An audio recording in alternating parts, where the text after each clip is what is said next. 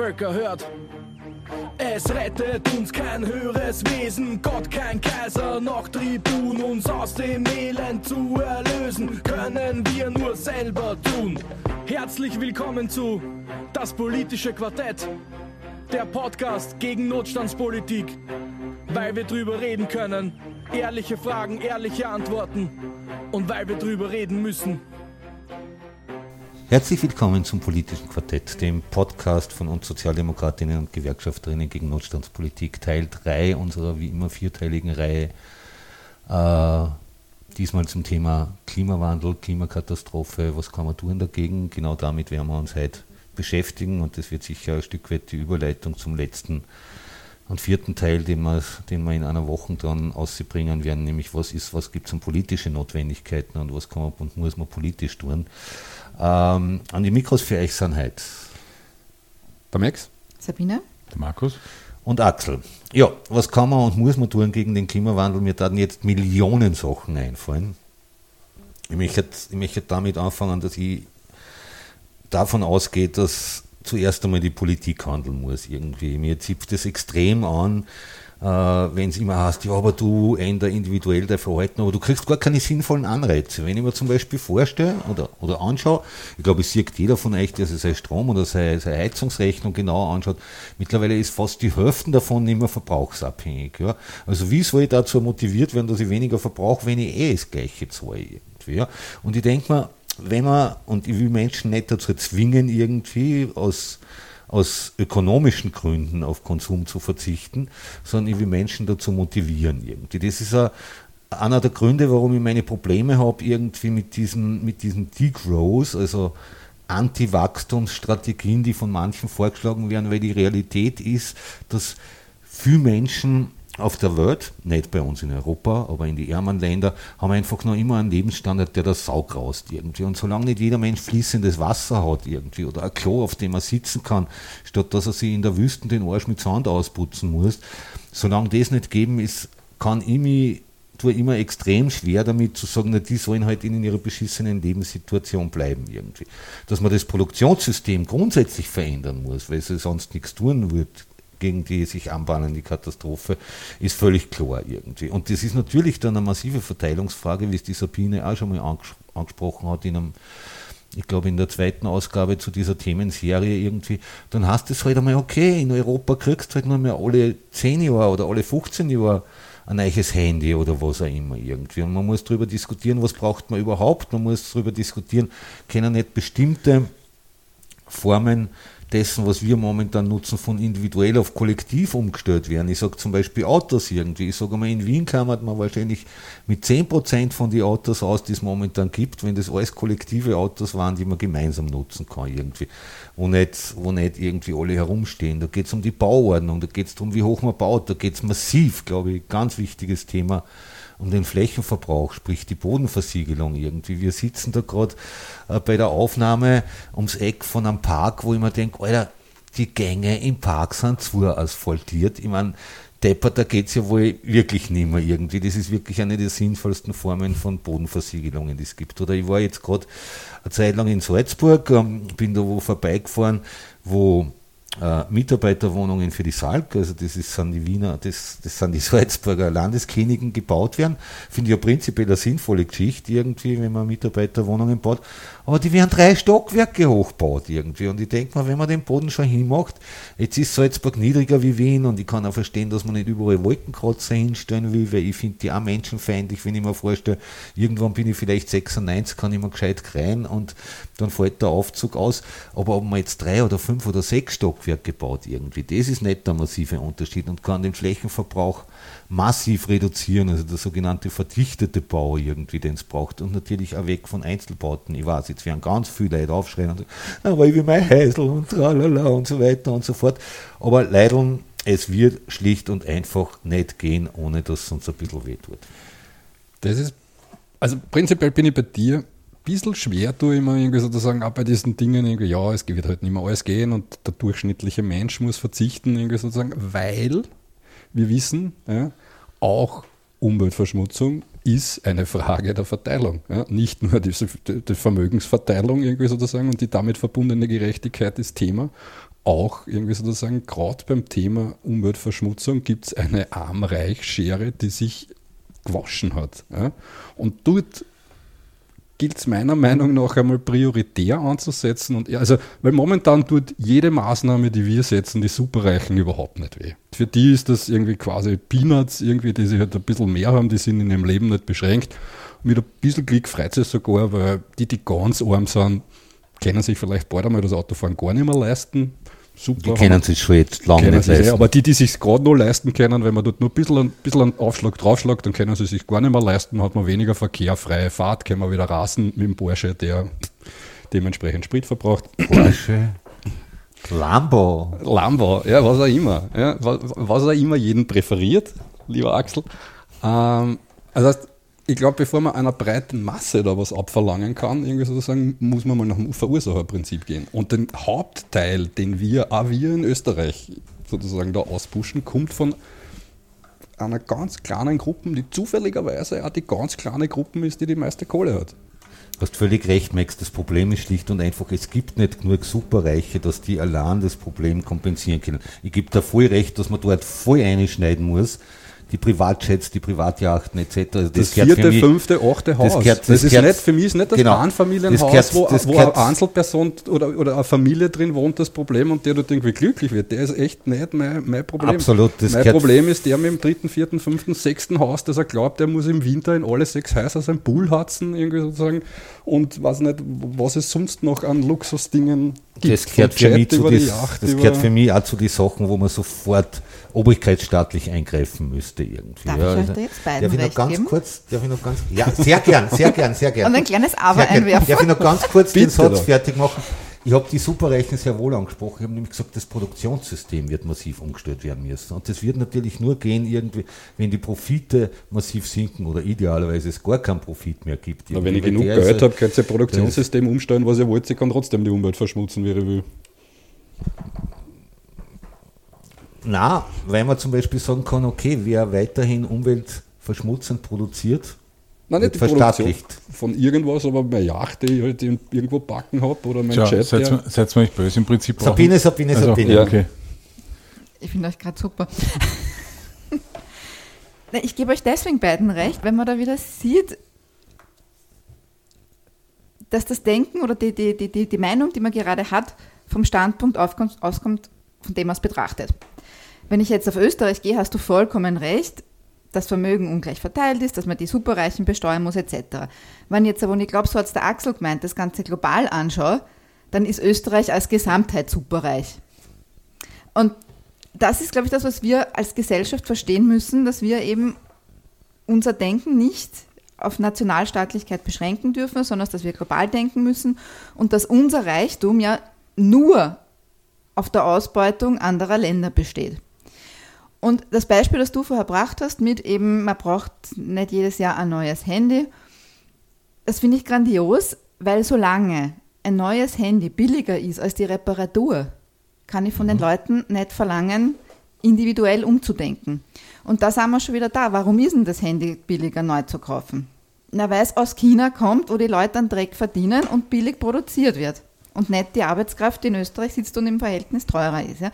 Also deswegen sind diese Themen so komplex für mich, dass man die ja kaum aufdröseln kann. Ja. Es hängt ja alles, es ist ja alles verwoben. Und das ist ja genau das Grundprinzip oder das Grundübel des Kapitalismus. Und ich finde, da muss man einfach jetzt wirklich global reinfahren. Es hilft einfach nichts. Ich möchte nur klarstellen, ich wollte Österreich nicht aus der Vorreiterrolle, die sie in Sachen Umweltschutz übernehmen muss, entlassen. Also das war überhaupt nicht mein Ansinnen damit, aber ich glaube, dass es trotzdem wichtig ist, zuerst bei denen, die Natürlich, Verursacherprinzip ja und dann irgendwie sozusagen kann man erwarten, dass eine breite Masse nach einem Vorbild äh, erleben irgendwie quasi dann mitzieht. Ich finde, die Sabine hat total einen wichtigen Punkt angesprochen und das haben wir ja während der Pandemie gesehen, irgendwie, was für ein Wahnsinn dabei rauskommt, wenn die Produktion über einen halben Erdball verteilt ist irgendwie. Wenn man sich allein anschaut, gibt ja die schönen Zahlen, wie viele Millionen Kilometer oder was auch immer sind, ein Jean reist, bevor sie auf dem Popo von irgendwem sitzt. Ja. Und ich denke mal, Rückverlagerung der Produktion möglichst nahe am Verbrauch. Und zwar von allem. Strom, Energie, Konsumgüter, Produktionsmittel, Lebensmittel etc. pp. Das ist das eine. Und das zweite ist, jetzt kann man vieles kritisieren an der DDR, aber in der DDR zum Beispiel haben äh, sogenannte Weißware, also Waschmaschinen, Herde, Kühlschränke und so weiter, mindestens 15 Jahre halten müssen. Sonst hat es eine am Deck gegeben. Ich glaube, technisch sind wir mittlerweile weit weiter irgendwie. Und ich kann mir nicht vorstellen, dass ich nicht gut leben kann, wenn ich einen Kühlschrank, wenn ich den gleichen Kühlschrank 30 Jahre habe irgendwie. Ja. Also da kann man durchaus obrigkeitsstaatlich eingreifen, ohne dass besonders viel Lebensqualität bei den Einzelnen verloren geht irgendwie. Und zum Beispiel, nur noch um den Satz fertig zu machen, klare, lange Lebensdauer vorschreiben, irgendwie, sonst haben die zum Brennen dafür irgendwie, die den Scheiß hergestellt haben. Und ganz scharfe Maßnahmen, sprich Verbot und hohe Strafen für die sogenannte programmierte Obsoleszenz irgendwie. Also da sind Produkte einbaut wird, nach wie viel Seiten ausdrucken, sie kaputt gehen oder nach wie vielen Jahren sie kaputt gehen oder was auch immer. Da gibt es ja verschiedene Methoden. Das ist einfach eine der größten Perversionen. Update, ne? Ja, genau, dass irgendwann ein Update nicht mehr funktioniert. Ganz genau, ja. Und da redet man mehr von billigen Handys nebenbei bemerkt. Ähm, prinzipiell ja, aber gerade bei den Weißwaren-Dingen muss man halt auch aufpassen, wenn man schaut, was ein Kühlschrank vor 30 Jahren Strom verbraucht hat, was er heute Strom verbraucht. Also da muss man, also da muss man natürlich auch irgendwie, man kann nicht pauschal sagen, das Ding, also ich bin, also es ist, glaube ich, gut, dass nicht mehr so viele 30-jährige Kühlschränke laufen vom Energiebedarf her, sage ich einmal. Hm. Ja, wie gesagt, was ich vorher schon sagen wollte, ist, was extrem wichtig ist, ist einfach Information. Information, Bewusstseinsbildung in alle Richtungen. In die Bereiche der Wirtschaft, in die Privatwirtschaft, die Politik muss sich viel mehr Informationen holen und dann auch umsetzen, sage ich jetzt einmal, und verwerten. Ja. Weil es kann nicht sein, dass wir dann halt alle auf den Herrn Elon Musk warten, dass wir dann irgendeinen Planeten finden, wo wir das Spiel von vorne anfangen. Ähm, die Punkte, die alle angesprochen hat, kann ich nur unterstreichen. Fakt ist, man muss die Leute da abholen, wo sie stehen. Das heißt, ich muss bei den Kindern ansetzen, schon am besten im Kindergarten, ich muss bei Elternbildung ansetzen, Erwachsenenbildung, in der Schule ansetzen bei ähm, Firmenberatungsgeschichten, dass das auch einfließt. Und ganz wichtig wäre für mich, zum Beispiel was die Wirtschaft anbelangt, der Umweltzertifizierung. Und zwar ganz strenge. Ja, und ich wird dann das Hauptthema im, in der, im vierten Teil der Serie sein. Die Politik muss mutig sein und muss Dinge schlicht und ergreifend verbieten. Und zwar schnell. Nicht erst sagen, wir machen jetzt ein Gesetz, das in 20 Jahren greift oder weil du gesagt hast, im Kindergarten, bei Eltern, bei Kindern etc., es braucht kein Dreh und Trink und es braucht kein Überraschungsei. Das kann ich ersatzlos streichen. Ja, das brauche ich ja, nicht. das steuert die Politik. Aber die, ja? die, das, das Bewusstsein, dass sich da was tut und dass sich unser Planet verändert, das muss ich verankern. Das ist richtig, aber es gibt halt auch ganz viele Dinge, die, wenn es einmal nicht mehr da sind, es gibt einen großen Aufschrei und nach einem halben Jahr ist es vergessen und aus dem Maus. Also ich, ich da viel, viel Das geht vielleicht beim Dreh und Trink, das geht vielleicht bei Verpackungen etc. So, aber ja, aber nicht einmal da passiert es ja. Ja, schon, nicht? Aber denk mal, äh, es werden von der Politik Maßnahmen getroffen oder nicht getroffen. Das kann man natürlich, äh, der Trend geht eh schon wieder zum Glas, Gott sei Dank. Ne? Also Cola steigt da auch schon voll ein und drauf. Ja.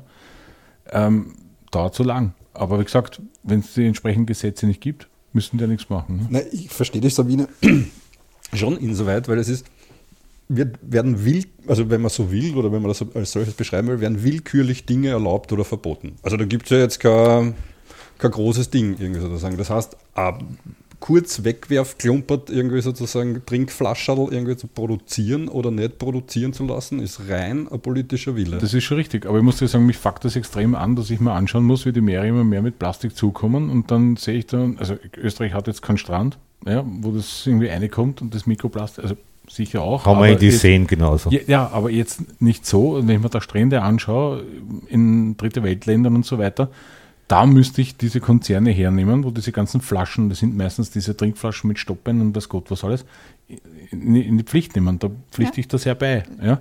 Aber was ich, was mir gegangen ist, ist einfach, äh, wenn ich mir anschaue, meine Tochter ist ganz anders mit einem ganz anderen Umweltgedanken erzogen worden als ich noch. Ja? Und die ist wesentlich strenger und strikter als ich.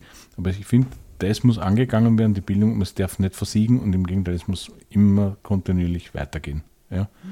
Und auch die, auch die Industrie die darf nicht beratungsresistent oder los sein, sondern die muss sich dann verpflichten lassen. Da braucht man intakte Politik. Ja, so ist es. Und Das sind halt lauter Baustellen momentan. Ne? Wir haben es im letzten Podcast angesprochen, die Textilindustrie. Das ist einer der größten Umweltverbrecher überhaupt. Ja, gibt es ein Mittel, Zoll. Richtig. Ja, Und wo ist der Mut dazu? Nirgends. ja. Ich möchte, ich möchte noch die Frage in den Raum werfen, ob Umweltpolitik tatsächlich schlechter geworden ist. Ich bin ein Kind der 70er Jahre, aufgewachsen mit dem großen Umweltthema saurer Regen, Waldsterben, atomare Bedrohung, letztendlich dann auch noch Tschernobyl. Und ich hätte jetzt schon das Gefühl, dass bei uns all diese Themen, also gerade der saure Regen, war massiv Thema in meiner Schulzeit. Da ist tatsächlich aktiv dazu gearbeitet worden. Ich bin mir nicht sicher, ob den aktuellen Umweltthemen momentan in der Schule so viel Raum geben wird. Ich gehe Waldsterben. Bitte? Waldsterben. Waldsterben, ja, das waren, also das war wirklich mein- meine Unterstufenkarriere entlang ist ich, also zumindest dort ist ich da ganz intensiv damit beschäftigt worden und Ja, das teilweise große auch Thema- schon in der Volksschule. Das große Thema Waldsterben hast du jetzt auch in der Schule, nur ist jetzt nicht der saure Regen, sondern es ist die Hitze, also wo im Waldviertel die ganzen Föhren eingehen und die Nadelbäume sterben. Borkenkäfer, was wieder was mit Klima zu tun genau, hat. Genau. Also ich kann sich aus der Erfahrung mit zwei schulpflichtigen Kindern sagen, die haben bis jetzt nichts dazu gelernt. Weder in der Volksschule noch bis jetzt in der ersten Gymnasium. Absolut nichts. Es ist jetzt der Lehrplan geändert worden. Es soll ein bisschen mehr gemacht werden, aber in Wirklichkeit passiert da gar nichts. Ich kann mich noch gut erinnern, ich war in der ersten Gymnasium und wir sind gesessen und haben Plakate geschrieben mit Atomkraft. Nein, danke, ich habe meine Jute-Tasche beklebt und bedruckt und bin dann damit auf der Straße gegangen. Das ist alles während dem Unterricht passiert. Sowas haben meine Kinder bis jetzt Ich noch glaube, nicht da gemacht. haben wir wirklich viel irgendwie sozusagen an gesellschaftlichen Gemeinwohlbildung, wenn ich das jetzt Ja, einmal so nennen das- kann, haben wir eher verloren Ja, als das ist das, das ist das, was ich sage. Wir brauchen da eine, eine massive Offensive diesbezüglich.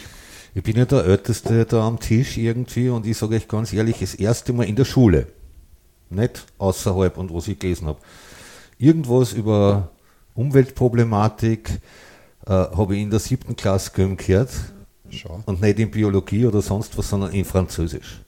Weil wir einen engagierten Lehrer gehabt haben, dem das bewusst war und wir waren auf Frankreich-Austausch mit der Schule und haben uns dann verschiedenste Kraftwerke angeschaut, ein Kohlekraftwerk, ein AKW, ein, äh, ein Gezeitenkraftwerk und ja, das war, das war aber das Engagement von dem Typen irgendwie. Ohne das hätte ich davon in der Schule nichts gehört, bis ich Matura gemacht hätte, auf jeden Fall.